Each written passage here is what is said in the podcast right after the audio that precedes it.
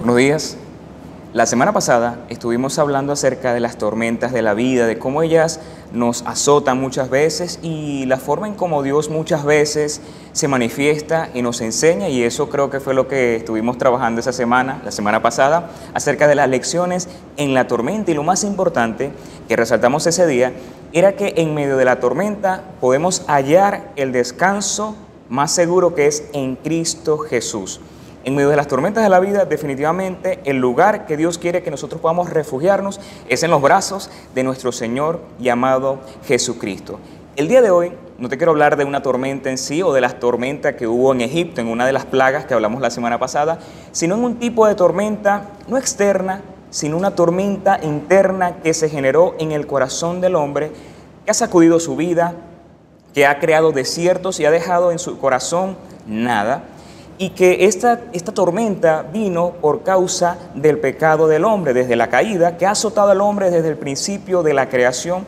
Pero hay algo hermoso en esta historia o en esta enseñanza, y es que en ese tipo de tormenta que azota el corazón del hombre, Dios intervino proveyendo una solución, proveyendo una salida para el hombre. Y de eso yo quiero hablarte hoy, de un tipo de tormenta y de la solución que Dios proveyó para poder apaciguar la tormenta y no solamente eso, sino restaurar nuestros corazones y crear en nosotros un jardín donde el mismo Dios se ha sentado en el trono. Y ese trono es el corazón que es nuestra vida.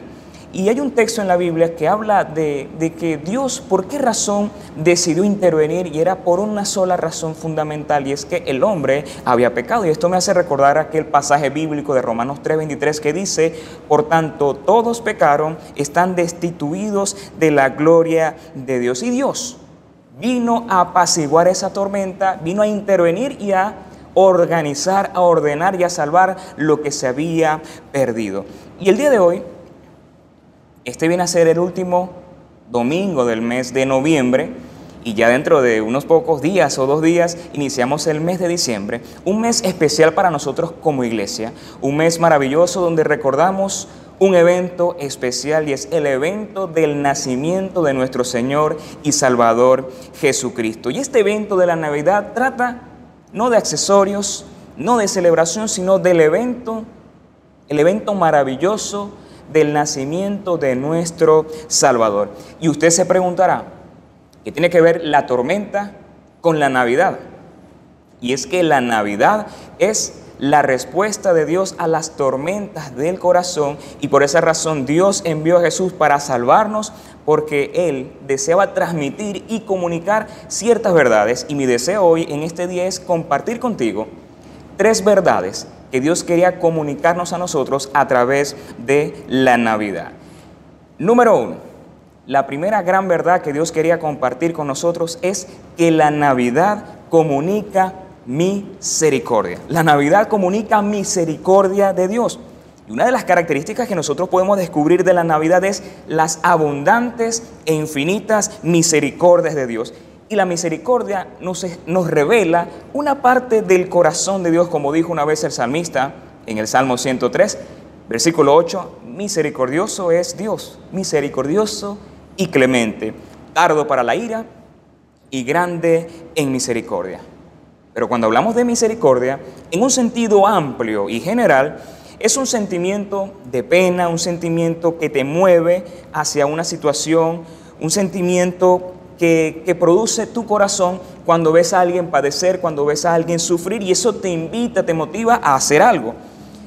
Es sentir lo que otra persona siente, es colocarte en los zapatos de la otra persona y eso te impulsa a ser considerado, a ser empático y a tratar de hacer algo por esa persona especial. También misericordia pudiera también traducirse a través de bondad, favor, vehemencia, solidaridad y también gracia. Y es interesante que en la Biblia muchas veces nos vamos a dar cuenta que la palabra misericordia y gracia están estrechamente ligadas.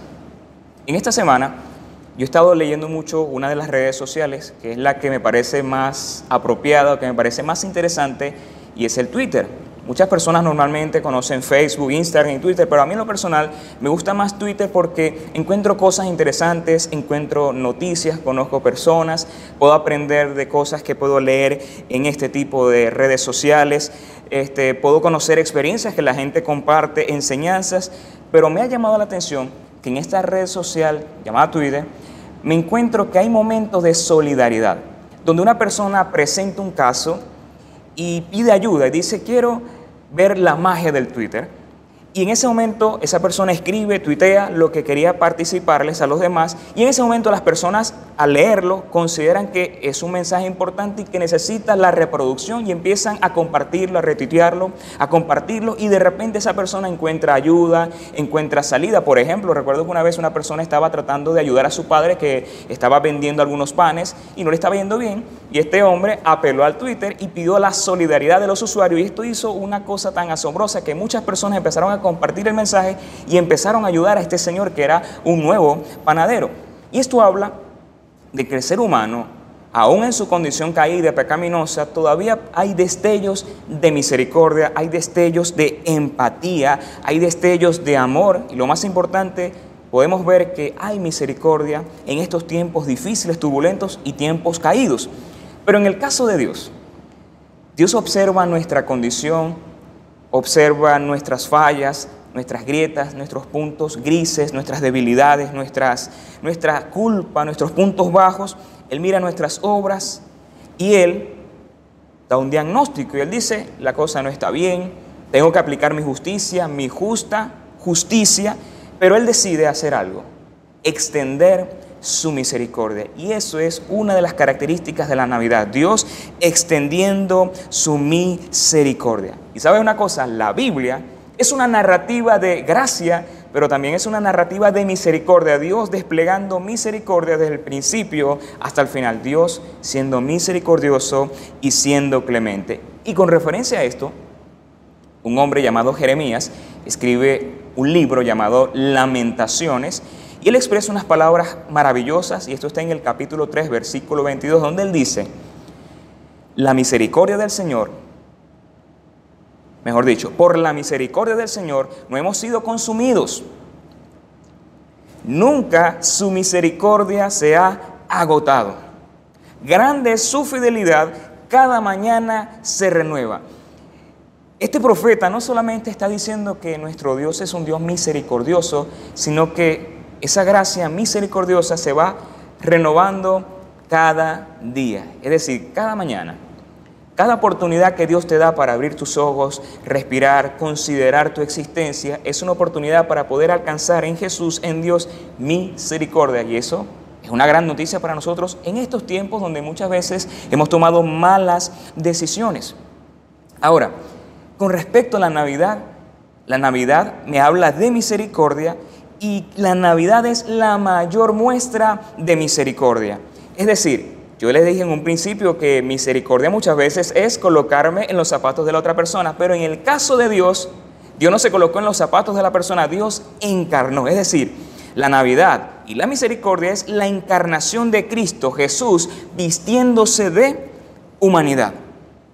Y algo claro que tenemos que tener es que Dios no solo es misericordioso, es justo y santo. Y al ver, nuestra condición caída, al ver nuestro pecado, nuestra culpa, Él tenía que intervenir, pero Dios no podía decir, yo voy a intervenir los voy a salvar. Él tenía que cumplir su justicia. Y es allí donde entra un intermediario, que era Cristo. Esa es la Navidad.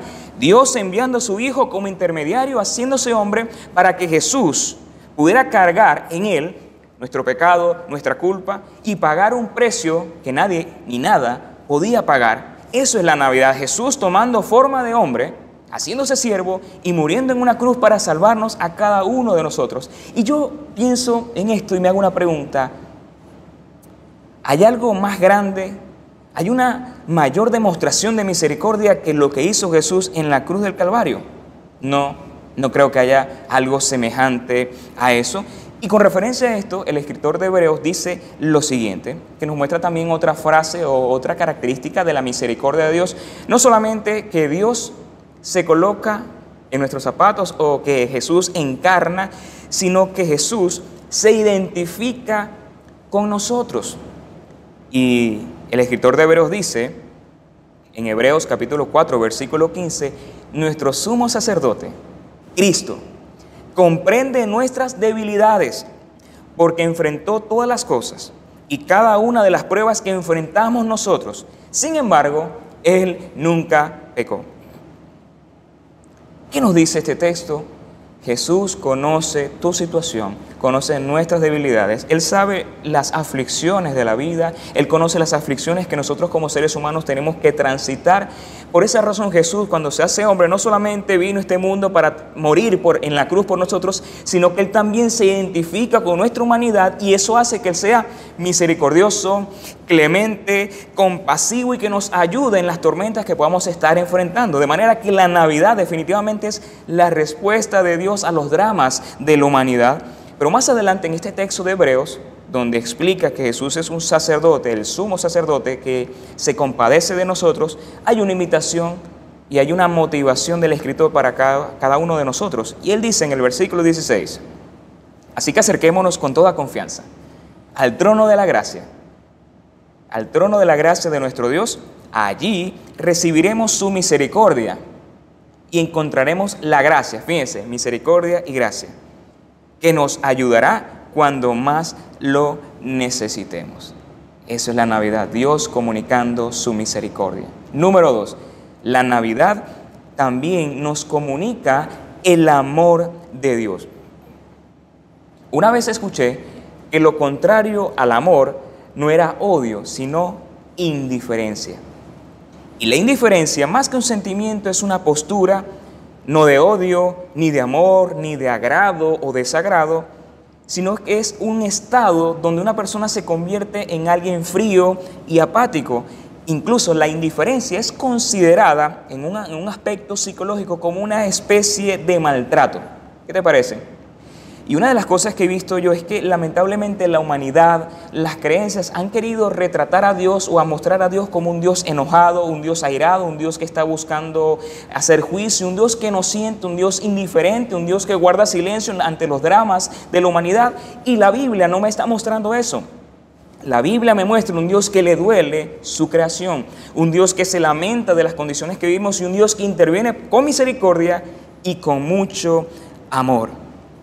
Y la palabra amor en el idioma hebreo tiene varios, varios matices y en el griego también tiene sus características y en el caso del idioma griego tengo entendido el amor puede verse bajo varios aspectos. Por ejemplo, está el amor eros, que es el amor pasional de atracción hacia una, otra persona. Está el amor filos o filial, que es el amor familiar o fraternal. Está el amor storge, donde habla de un amor comprometido, que se desarrolla, un amor amistoso. Pero hay un tipo de amor un amor superior, diferente a estos tres tipos de amor, y es el amor ágape, es un amor deliberado, es un amor de acción, un amor de decisión, un amor de entrega, incluso hasta el sacrificio. Y este amor ágape es el amor que la Biblia trata de mostrar que es el amor que corresponde a Dios. Cuando tú lees, por ejemplo, Juan 3:16, te vas a encontrar algo interesante que dice la Biblia que Dios nos amó tanto, amó tanto al mundo, de tal manera amó Dios al mundo que entregó a su Hijo. Este amor es, no es amor filial, filial no es amor estorgue, no es amor eros, es amor ágape. De tal manera amó, ágape, Dios al mundo que ha dado a su único Hijo, entrega, sacrificio, acción, para que todo aquel que en Él cree no se pierda, mas tenga vida eterna. Y la Navidad es un recordatorio de que Dios te ama, de que Dios es misericordioso y nos está dando una alternativa de hallar gracia y salvación en Jesús. Si miras a Cristo, si confías en Él y crees que Jesús vino a morir por ti. Y es que Dios nos ama de tal manera, y esto me hace también recordar una frase de un escritor que él dice que Dios nos ama incondicionalmente. No por lo, nos ama tan incondicionalmente, solamente nos ama por lo que somos, y no por lo que debemos ser. Y esto significa que el amor de Jesús es un amor incondicional que no te colocas condiciones. No significa que porque hoy tomas una decisión Dios deja de amarte, no. Dios te sigue amando. A pesar de tus fallas, de tus grietas, de mi debilidad, de mis malas decisiones, Dios sigue, Dios sigue amándome. Dios sigue amándote a ti. Y eso es una gran noticia saber que Dios, el creador del cielo y de la tierra, me ama a pesar de mí mismo. Y la Biblia enseña algo interesante del amor de Jesús, y esto lo encontramos en Filipenses capítulo 2, donde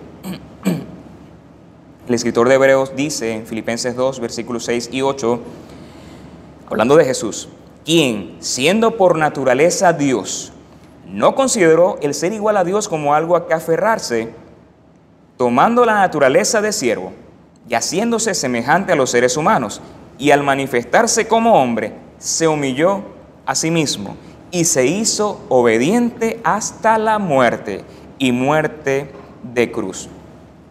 ¿Cómo, cómo un Dios indiferente sería capaz de hacer tal cosa?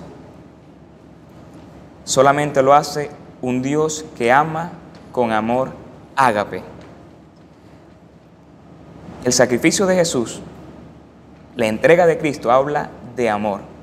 Y para muchas personas cuando miran, por ejemplo, la cruz, piensan en la cruz en un sentido de maldición, ya que la escritura dice que quien es colgado en un madero era, estaba bajo maldición otros ven la cruz como una derrota, no pueden ver a un Cristo crucificado porque dicen eso es derrota. Otros, este, por ejemplo, hace siglos, en los primeros siglos de la iglesia, la, la cruz simbolizaba lo más desagradable porque implicaba que quien moriera un criminal. Pero yo, yo veo en la cruz algo distinto.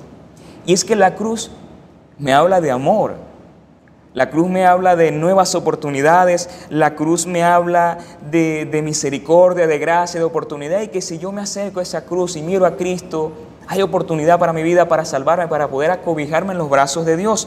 Y la Navidad nos muestra eso. Somos amados por Dios. La Navidad me habla de la gracia, de la misericordia de Dios. Habla del compromiso que Jesús asumió para salvarnos. Eso es la Navidad, pero también la Navidad me habla de nuevas oportunidades. Entonces, y con esto quiero cerrar, que es mi última idea, y es que la Navidad, en tercer lugar, me comunica esperanza. La Navidad comunica esperanza. Vamos a recapitular por un momento. Número uno, la Navidad nos comunica misericordia. Número dos, la Navidad comunica amor. Y número tres, la Navidad comunica esperanza. Y la esperanza es uno de los tres pilares fundamentales de la fe cristiana. Y todo mensaje cristiano básicamente se fundamenta en la esperanza, ya que la esperanza también está estrechamente relacionada con la fe. Y en estos tiempos que nosotros vivimos, creo que todos anhelamos escuchar palabras de esperanza, palabras de aliento, de oportunidades, de que no todo ha terminado, de que el sol saldrá, de que hay nuevas oportunidades.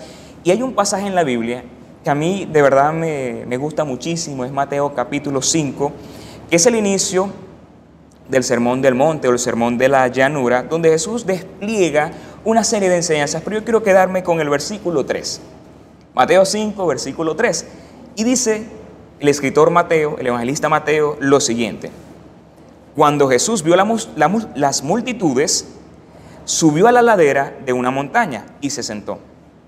Sus discípulos se acercaron y tomando él la palabra, comenzó a enseñarles, diciendo, Dichosos los pobres en espíritu, porque el reino de los cielos les pertenece.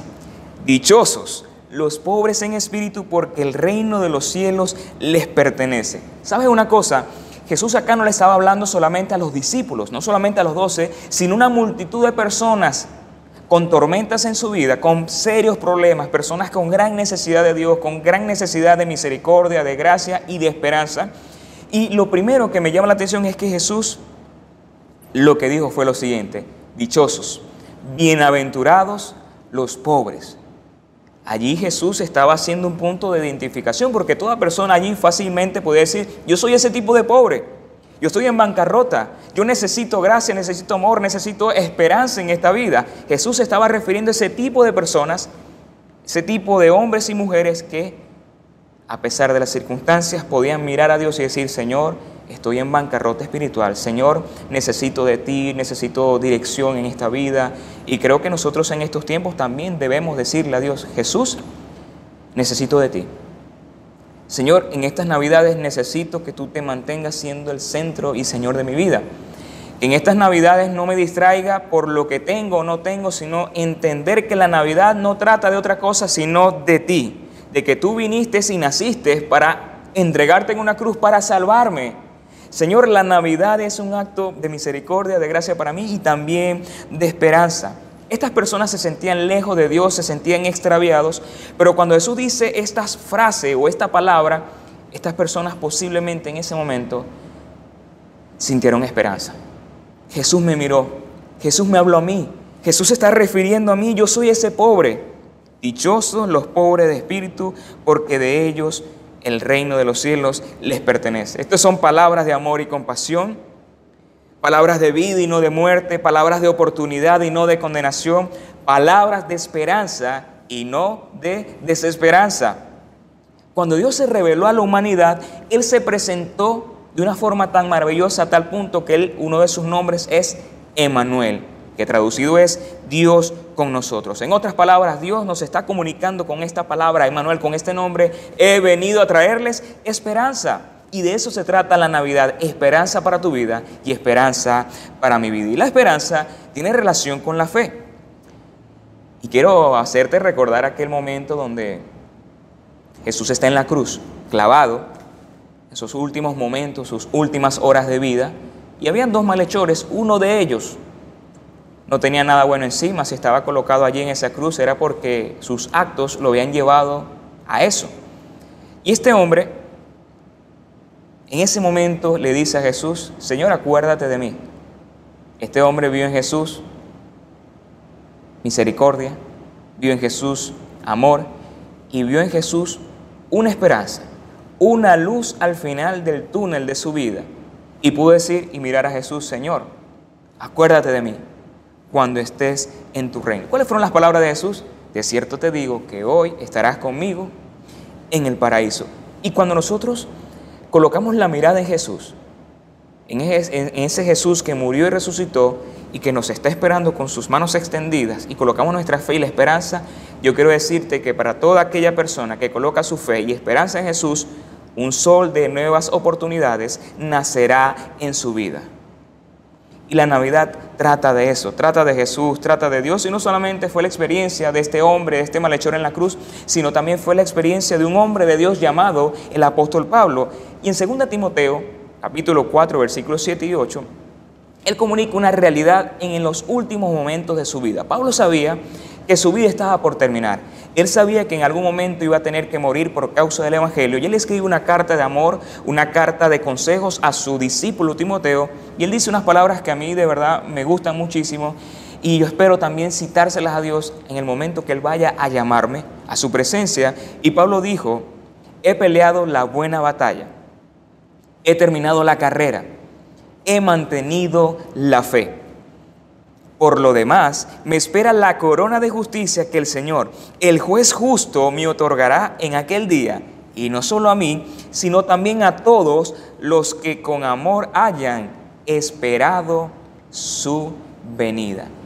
El mensaje de la Navidad es, tenemos en Jesús esperanza. Hay salvación, hay solución, hay vida, hay refugio en Jesús. La Navidad es una oportunidad para qué? Para reencontrarnos con la misericordia y el amor de Dios, para recuperar la esperanza, pero también para compartir con otros la esperanza de Jesús, la esperanza del Evangelio, la esperanza de que en Dios podemos hallar salvación para nuestras vidas. De eso se trata la Navidad. Mostremos el camino, el camino que lleva a la Navidad, a, los pies de Cristo, a, a los pies de la cruz, que nos apunta a Jesús, que nos apunta a Cristo. Quiero cerrar con una historia. Un hombre quería visitar un gran desierto y busca y contrata a un guía. Y este hombre sale a llevarlo en el desierto y esta persona que está caminando con esta guía turística en el desierto observa que no hay caminos, no hay señalización, no hay huellas para seguir y este hombre se, se extraña y le dice, no entiendo cómo, cómo sabes a dónde vamos a ir si no hay señalización, si no hay dirección, si no hay huellas para ir. ¿Dónde está el camino? Este guía turístico le dice a este hombre, yo soy, yo conozco el camino. Y esto me hace pensar en una gran realidad bíblica, donde Jesús nos dice, yo soy el camino, la verdad y la vida. Nadie viene al Padre sino a través de mí.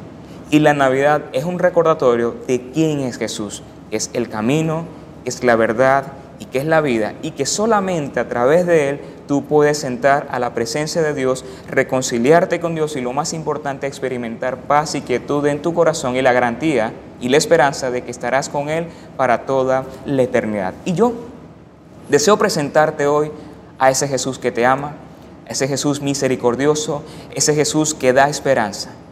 ¿Quieres recibir hoy a Jesús? Quiero hacerte hoy esta invitación y decirte, ¿quieres que estas navidades sean lo más significativas para ti en estos tiempos, que Jesús sea el Señor de tu vida. Esa es la mayor garantía de que tus navidades sean las mejores, porque de Él es la Navidad.